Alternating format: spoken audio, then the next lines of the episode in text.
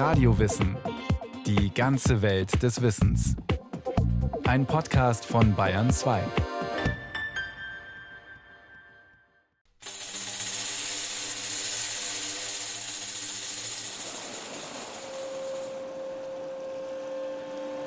Die Frühlingssonne war trügerisch gewesen. Nachts hatte die Kälte eine Nebelschicht aufs Meer gelegt. Ovid fror in seinen Decken. Die harten Gurte des alten Bettes drückten durch den dünnen Sack mit Spreu. Als der Morgen dämmerte, trat er hinaus in den Hof. Wie kalte, triefende Lappen schlug ihm die Luft entgegen. Er entriegelte das Hoftor und trat auf den Weg, dessen Staub von einem eisigen Schleier gelähmt schien.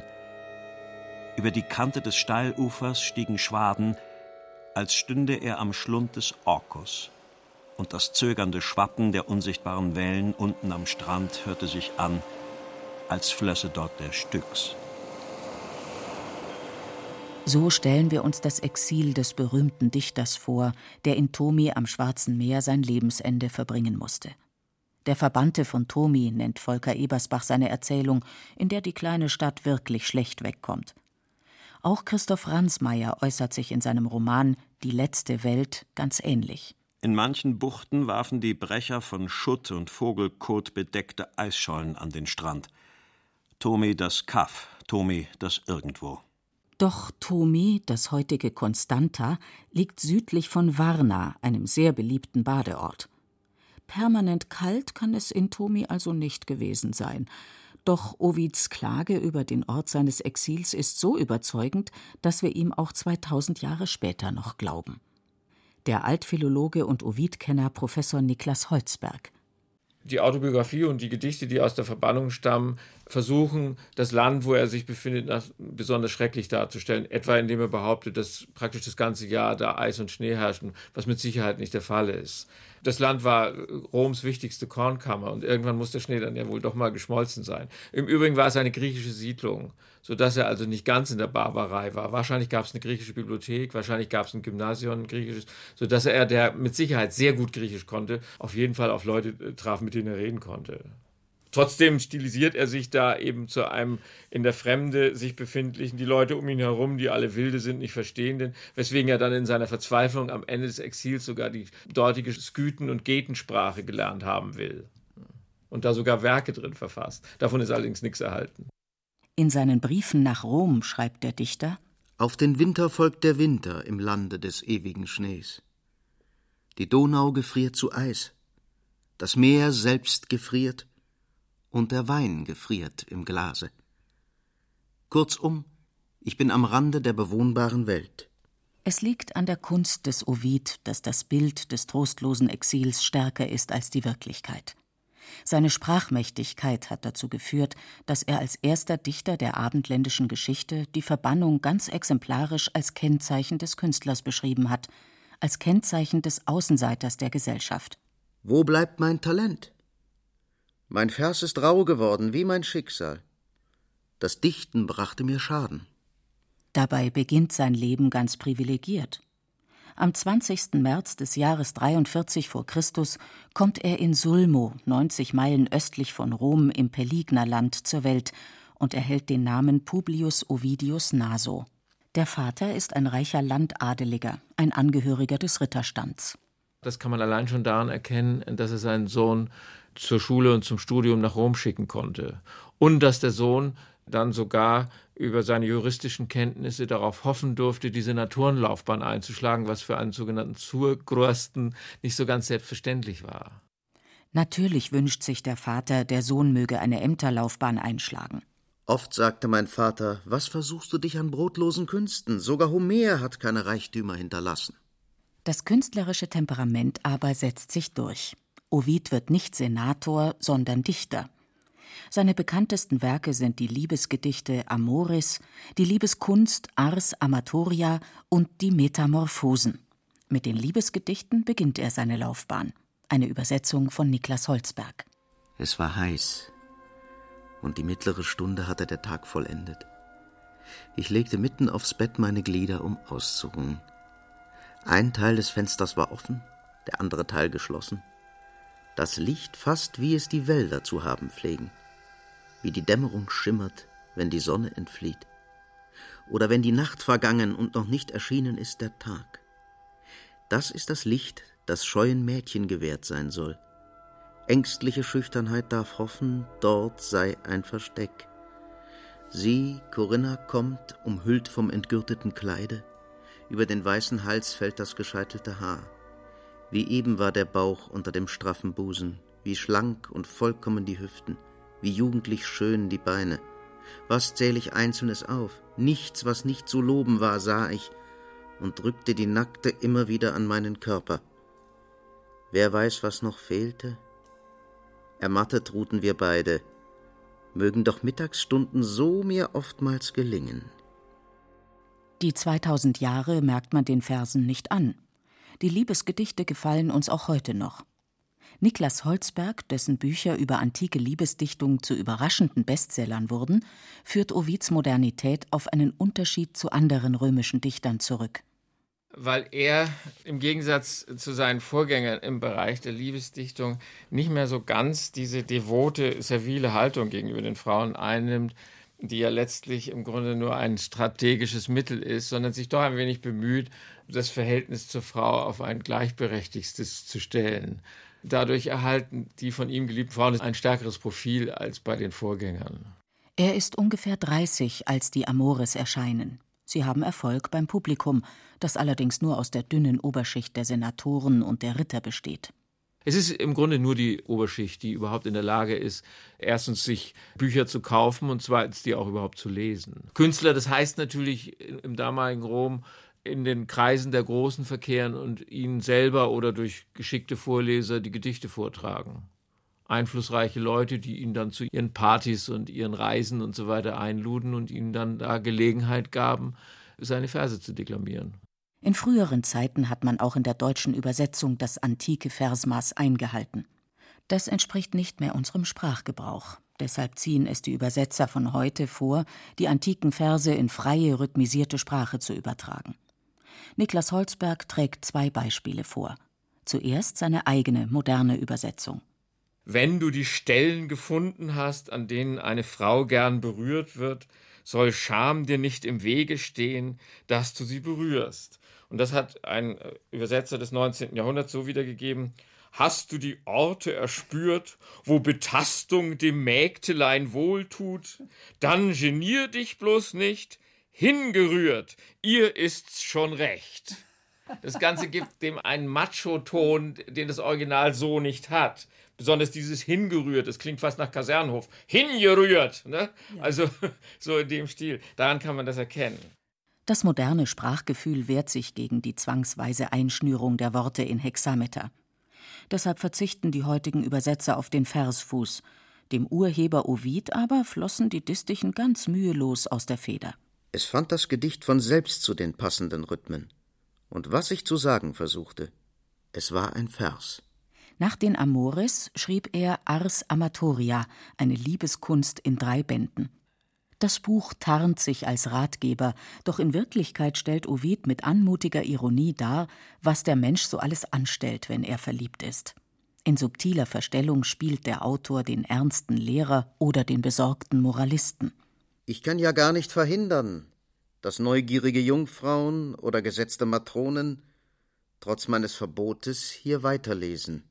Die Liebeskunst war ein Erfolg.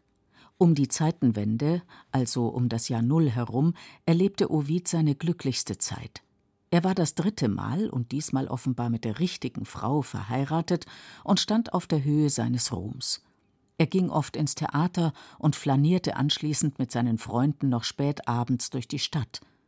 Und er schrieb die Metamorphosen, das Buch der Verwandlungen, das in späteren Jahrhunderten Maler, Musiker und Schriftsteller immer wieder zu eigenen Werken anregte. Der Altphilologe Niklas Holzberg. Die Metamorphosen Ovids sind das umfangreichste Kompendium griechisch-römischer Mythen, das uns aus der Antike überliefert ist und präsentiert sie noch dazu nicht im langweiligen Stil eines mythologischen Handbuches, sondern auf eine ganz raffinierte Weise dadurch miteinander verknüpft, dass uns eine Weltgeschichte erzählt wird. Eine Weltgeschichte in Verwandlungen. Von der Schöpfung der Welt bis in die eigene Gegenwart. Wobei die Metamorphosen, die uns erzählt werden, sich auseinander entwickeln und sozusagen ein Perpetuum mobile darstellen und immer weitergehen und überhaupt nicht aufhören. In neue Gestalten verwandelte Wesen will ich besingen. Ihr Götter seid gnädig meinem Beginnen, denn ihr habt ja auch jene verwandelt und leitet meinen Gesang vom Urbeginn der Welt ununterbrochen fort bis auf meine eigene Zeit. In 15 Büchern erzählt er 250 Sagen über Götter, ihre menschlichen Geliebten, Halbgötter, Nymphen und mythische Tiere. Der Umfang, das hexametrische Versmaß und der allumfassende Inhalt rechtfertigen die Bezeichnung Epos. Allerdings unterscheiden sich die Metamorphosen von den Epen Homers oder Vergils dadurch, dass es keine Einheit der Person und der Handlung gibt. Dafür gibt es die Einheit des Themas, die Verwandlung. Da die Verwandlungen selber auch sehr naturgetreu beschrieben werden, als hätten sie wirklich stattgefunden, übt das allein schon einen gewissen Reiz aus. Und das hat immer wieder Literaten, bildende Künstler und Musiker angelockt. Eine der berühmtesten Sagen ist die des Sängers Orpheus, hier in der Übersetzung von Gerhard Fink, der den Tod seiner Gattin Eurydike nicht erträgt und in die Unterwelt hinabsteigt, um sie zu holen. Sein Gesang rührt sogar die Toten. Während er so zum Klang seiner Saiten sang, begannen die blutlosen Seelen zu weinen. Damals netzten zum ersten Mal Tränen die Wangen der Furien, weil das Lied sie rührte und weder die Gattin des Herrschers vermag dem Flehenden seine Bitte abzuschlagen, noch der König der Tiefe. Sie rufen Eurydike. Orpheus erhält sie und zugleich die Weisung, nicht eher die Augen zu wenden, als bis er das Tal der Toten verlassen habe. Sonst sei das Geschenk widerrufen. Auf dem steilen, gefährlichen Pfad bergan an die Oberfläche der Erde hat er Angst, sie zu verlieren und schaut sich um. Sie streckt die Arme aus, voll Sehnsucht, ihn zu umfangen und umfangen zu werden, aber die Unglückliche greift nur in die entweichenden Lüfte. Als sie zum zweiten Mal starb, ließ sie kein Wort der Klage über ihren Gatten vernehmen. Worüber hätte sie auch klagen können, als über seine Liebe zu ihr? Sie hauchte ein letztes Lebewohl, seinen Ohren kaum mehr vernehmbar, und sank dorthin zurück, woher sie gekommen war. Die Geschichte hat viele Künstler inspiriert. Calderon und Gluck, Offenbach und Cocteau. Rilke nahm die Zartheit Ovids auf, indem er Eurydike beschrieb. Die schon zurückging dieses selben Weges, den Schritt beschränkt von langen Leichenbändern, unsicher, sanft und ohne Ungeduld. Ingeborg Bachmann sah die Verflechtung von Liebe und Tod. Wie Orpheus spiel ich auf den Seiten des Lebens den Tod und in die Schönheit der Erde und deiner Augen, die den Himmel verwalten, weiß ich nur Dunkles zu sagen. Die Orpheus-Sage gehört zu den traurigen Geschichten, doch die Metamorphosen enthalten auch heitere Szenen. Wie jene, in der Jupiter das Bergland von Argos in Finsternis hüllt, um die schöne Io an der Flucht zu hindern und sie, ungesehen von anderen, zu verführen. Mittlerweile schaut Juno gerade auf diese Gefilde hernieder und wundert sich, wie bei hellem Tag sie ein flüchtiger Nebel mit Nacht deckt. Sogleich blickt sie sich allenthalben nach ihrem Gemahl um, denn ihr waren des oftmals ertappten heimliche Liebschaften nichts Neues. Da sie ihn nicht im Himmel entdeckt, spricht sie Entweder drückt mich mein Sinn, oder ich werde betrogen. Hoch vom Äther lässt sie sich dann zur Erde herab und gebietet dem Nebel zu weichen. Die Götter sind auffallend vermenschlicht. Wenn Juno ihrem Jupiter mal wieder wegen eines Seitensprunges auf die Schliche gekommen ist, dann keift sie eben wie eine Römerin, die ihren Senator beim Seitensprung erwischt hat. Die Verwandlung findet in diesem Fall gerade noch rechtzeitig statt. Jupiter hat gespürt, dass seine Gattin naht und hat die schöne Io blitzschnell in eine weiße Kuh verwandelt. Eine andere berühmte Verwandlung ist die der beiden Eheleute Philemon und Baucis. Die beiden Alten bekommen Besuch von Jupiter und Merkur, erkennen aber die Götter nicht. Sie bewirten die beiden Reisenden so gut sie nur können und sind sogar bereit, ihre einzige Gans zu schlachten, die sich schnatternd vor Angst zu den beiden Göttern flüchtet. Die Himmlischen retten sie denn auch vor dem Messer. Weil sie von den beiden Alten so freundlich bedient wurden, fragen sie sie, ob sie einen Wunsch hätten. Mit seiner Bauzis beredet sich kurz Philemon und eröffnet darauf den himmlischen diesen gemeinsamen Ratschluss. Priester zu sein und euren Tempel zu hüten, das wünschen wir. Und da wir in Eintracht unser Leben zugebracht haben, end es auch für beide zur selben Stunde, damit weder ich das Grab meiner Gattin sehen, noch sie mich unter die Erde bringen muss. Dieser Wunsch wird ihnen gewährt. Sie waren Hüter des Tempels, solange sie lebten. Doch als sie einmal, gebeugt von der Last ihrer Jahre, vor den heiligen Stufen standen und von dem wechselvollen Schicksal des Ortes sprachen, sieht Bauzis Laub aus ihrem Philemon sprießen. Und seine Bauzis sieht umlaubt der etwas ältere Philemon. Auch als schon über dem Antlitz der beiden die Baumkrone wuchs, wechselten sie noch Worte miteinander, solange es möglich war. Zugleich sagten sie, Lebe wohl, mein Alles, und zugleich verschloss beider Mund die Rinde. Es zeigt der phrygische Landmann noch heute die Stämme, die aus zwei menschlichen Körpern entstanden. Auch diese Sage wurde von vielen Dichtern gestaltet. In La Fontaines Fabel geht es um Bescheidenheit und das wahre Glück. Bei John Dryden ist der Abschied noch ausdrucksvoller als bei Ovid. Und bei Goethe im fünften Akt von Faust II werden die zwei Alten vom gierigen Faust vertrieben.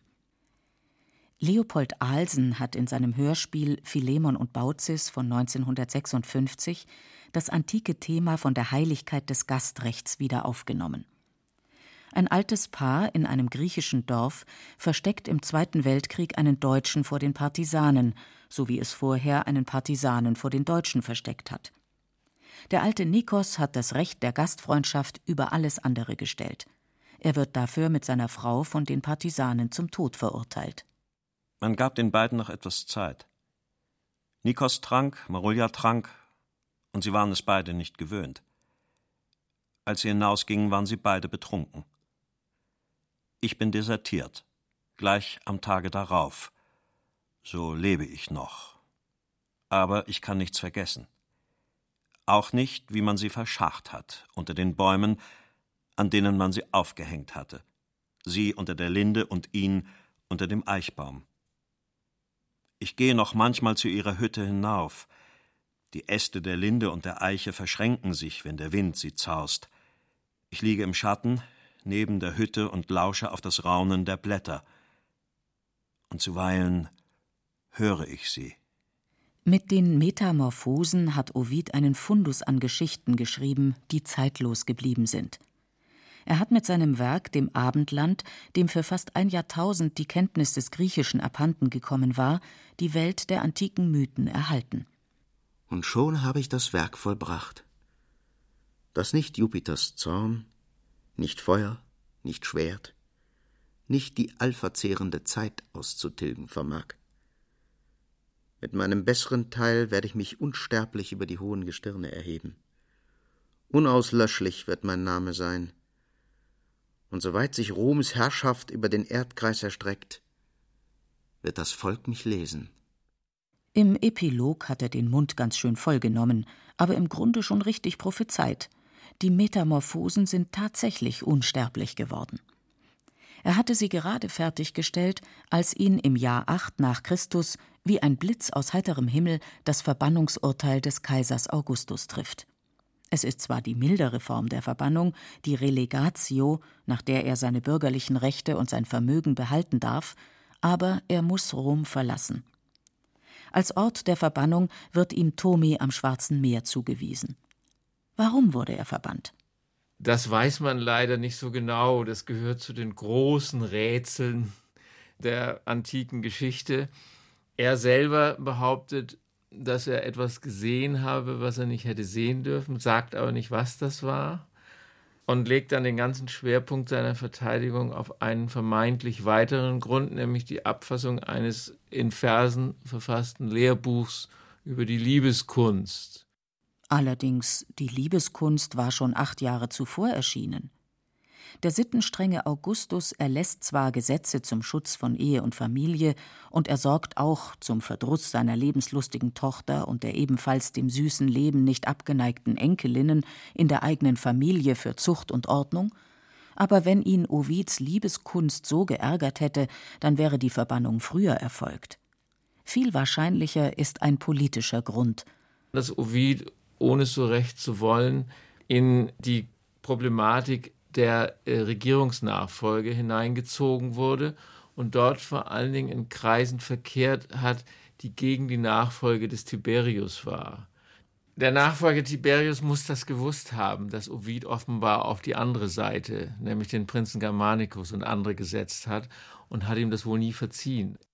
Das würde erklären, warum nicht nur Augustus die Rückkehr des Ovid nach Rom verweigerte, sondern auch sein Stiefsohn Tiberius, der nach dem Tod des Augustus der neue Kaiser wurde.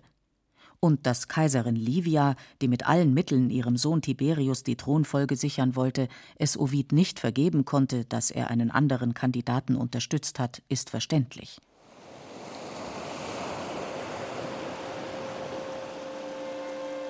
Zehn lange Jahre lebt der Unglückliche an der Schwarzmeerküste und schreibt immer wieder Bittgesuche an den Kaiser, aber auch die Tristia, die Klagelieder, die auch seine Autobiografie enthalten.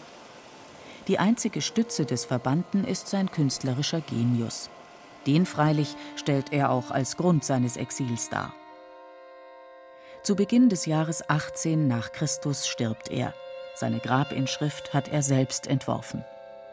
Ich, der ich hier liege, Naso der Dichter, Erfinder zärtlicher Liebesgeschichten, bin an meinem eigenen Talent zugrunde gegangen. Aber dir, der du vorbeigehst, wenn du je geliebt hast, soll es nicht schwer fallen zu sagen, weich mögen ruhen die Gebeine des Naso.